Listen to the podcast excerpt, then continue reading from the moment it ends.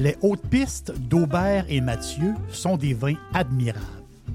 Un chardonnay brioché accompagne un pinot noir sur la framboise.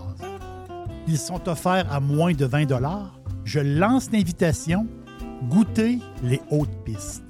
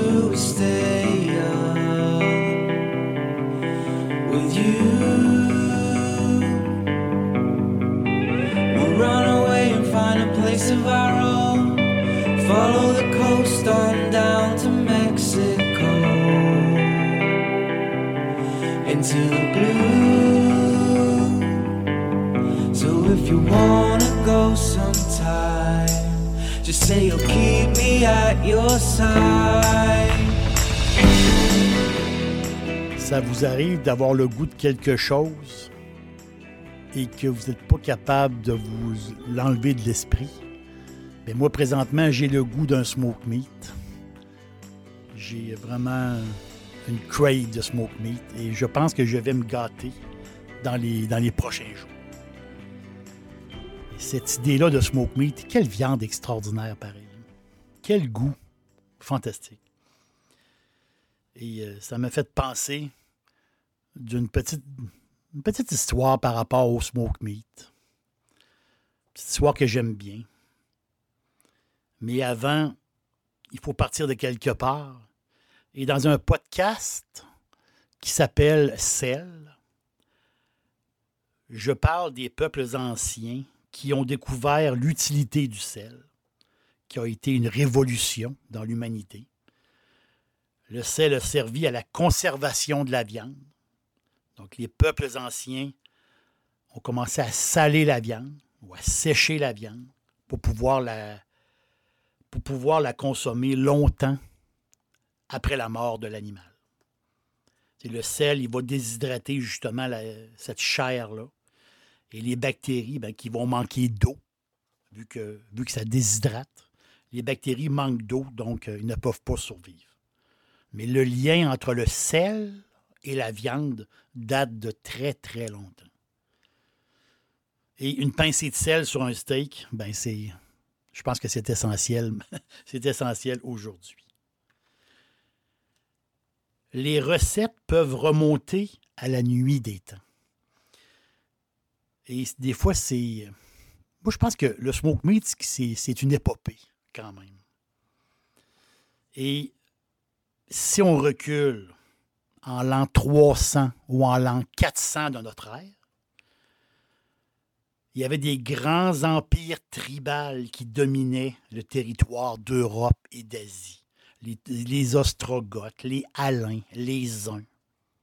H-U-N-S, les Huns. Les Huns étaient un peuple nomade.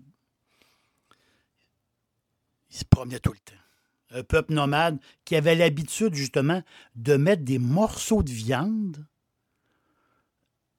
avec des épices, du sel. Ils mettaient ça en dessous de leur sel de chevaux pour aider à les faire sécher parce qu'ils se déplaçaient tout le temps. Et c'est très, très particulier. Et les uns qui ont fait des conquêtes en Europe de l'Est, justement, ben, ces techniques de séchage-là, ben, été repris par les communautés juives qui vivaient justement en Roumanie. Et ensuite est venue toutes les techniques de salaison qu'on connaît euh, aujourd'hui. Donc les pays de l'Est, la Hongrie, la Bulgarie, mais plus en Roumanie, on va le dire. Mais c'est les, peuples de confession juive qui des siècles plus tard, des siècles et des siècles plus tard, ben, ceux qui possédaient les épiceries, qui possédaient les petits magasins, les petits restaurants, les délicatessen, les endroits où ce qu'on pouvait acheter justement de la viande, toutes sortes de viande. Et souvent, ils étaient ouverts tard le soir, ces petits magasins-là. Et aujourd'hui, on les appelle un peu comme les délits, si on peut dire. Donc, un genre de mélange restaurant-marché.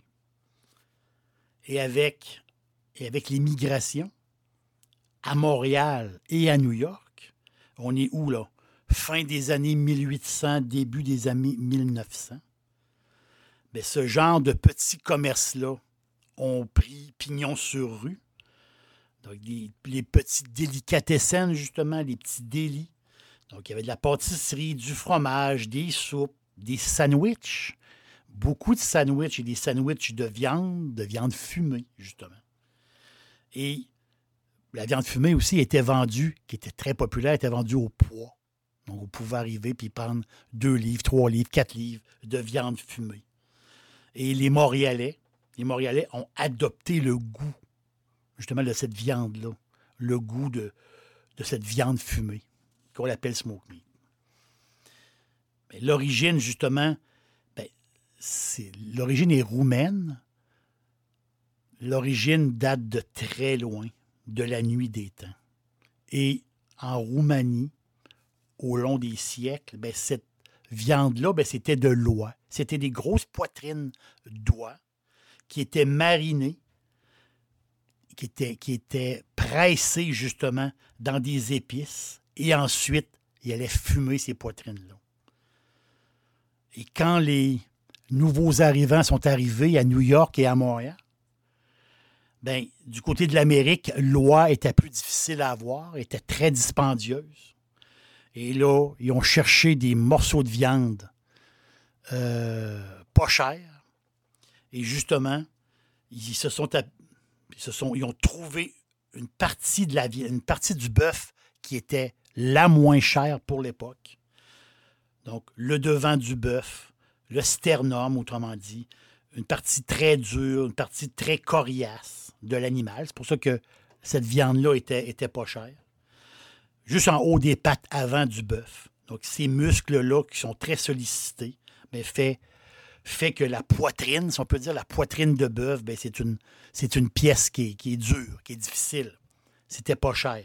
Aujourd'hui, on l'appelle le brisket. Donc, la méthode reste identique si on recule des millénaires ou des, centaines d'années. C'était des gens de grosses poitrines d'oie mais aujourd'hui, c'est en Amérique, c'est devenu des poitrines de bœuf.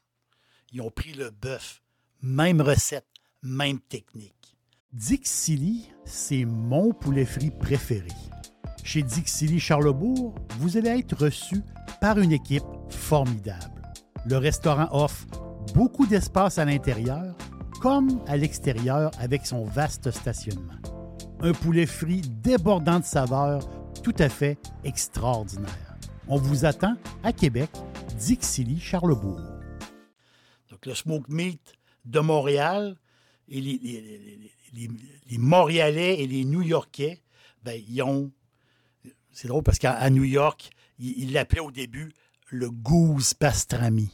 C'était, le, nom qu'ils donnaient, justement. Après ça, les New-Yorkais ont changé rapidement pour le bœuf parce que justement l'oie était, trop chère. Cette espèce de. Cette viande-là était vraiment trop chère pour, euh, les gens. Mais le smoke meat, le, meat de Montréal et le pastrami de New York, ben, c'est le même ADN à la base. La méthode est différente. Le pastrami, c'est un bout beaucoup plus maigre, tandis qu'à Montréal, c'est le bout beaucoup plus gras qui est utilisé. Mais c'est le même ADN. Les épices peuvent être différentes. La magie, si je peux dire, est différente. La manière de faire est différente.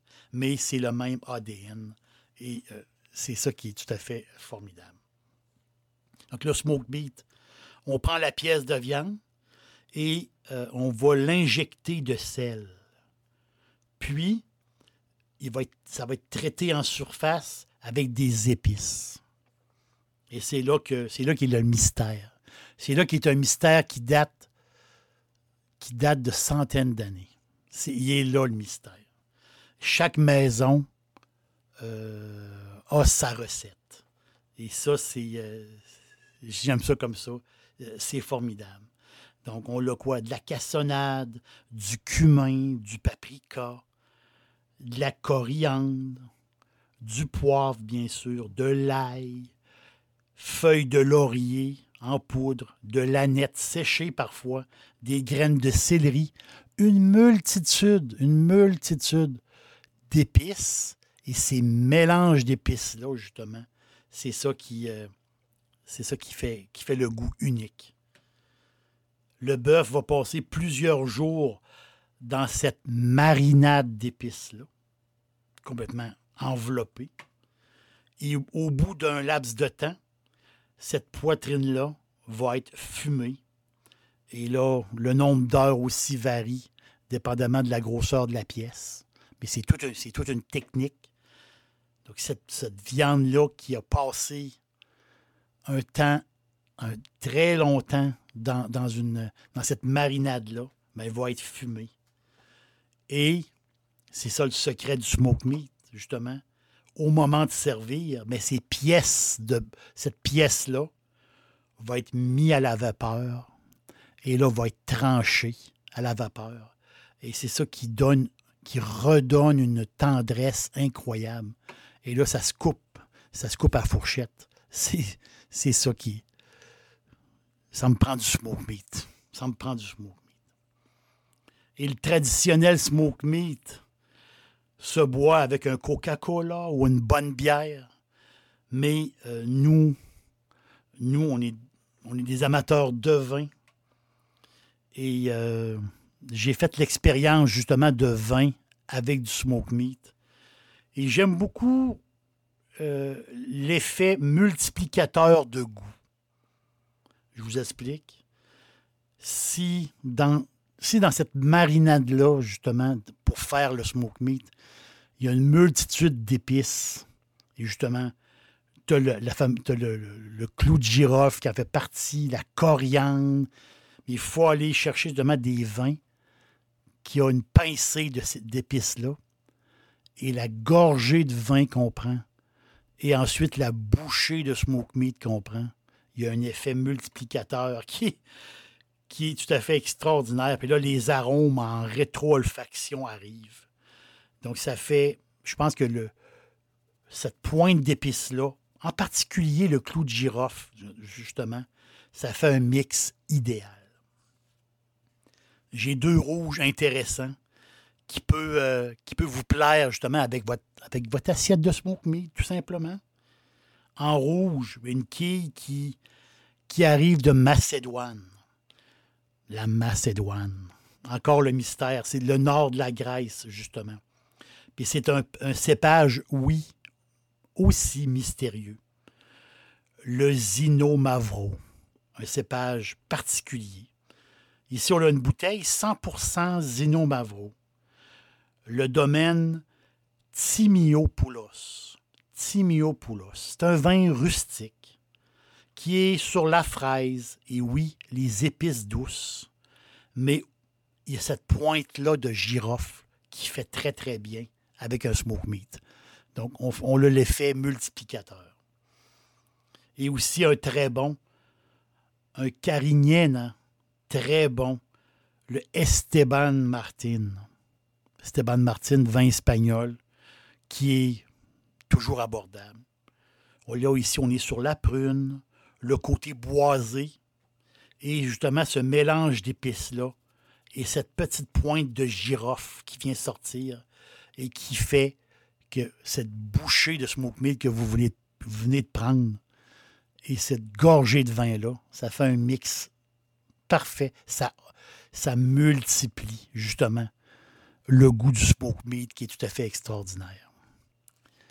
L'aubergiste vous dit merci d'être passé moi, ça se peut bien que dans les prochaines heures, euh, j'aille me faire. Je vais me faire un bon smoke meat ou je vais passer au resto m'en chercher un. Euh, ça, c'est garanti. Euh, j'ai. quelle viande extraordinaire. Et c'est vraiment un produit, un produit que chaque personne. J'ai un ami espagnol un jour qui a goûté pour la première fois du smoke meat, puis il n'en revenait pas. Il n'en revenait pas, il dit. Il dit c'est vraiment, c'est vraiment bon. Donc, euh, vive le smoke meat euh, et vive, et vive le sel.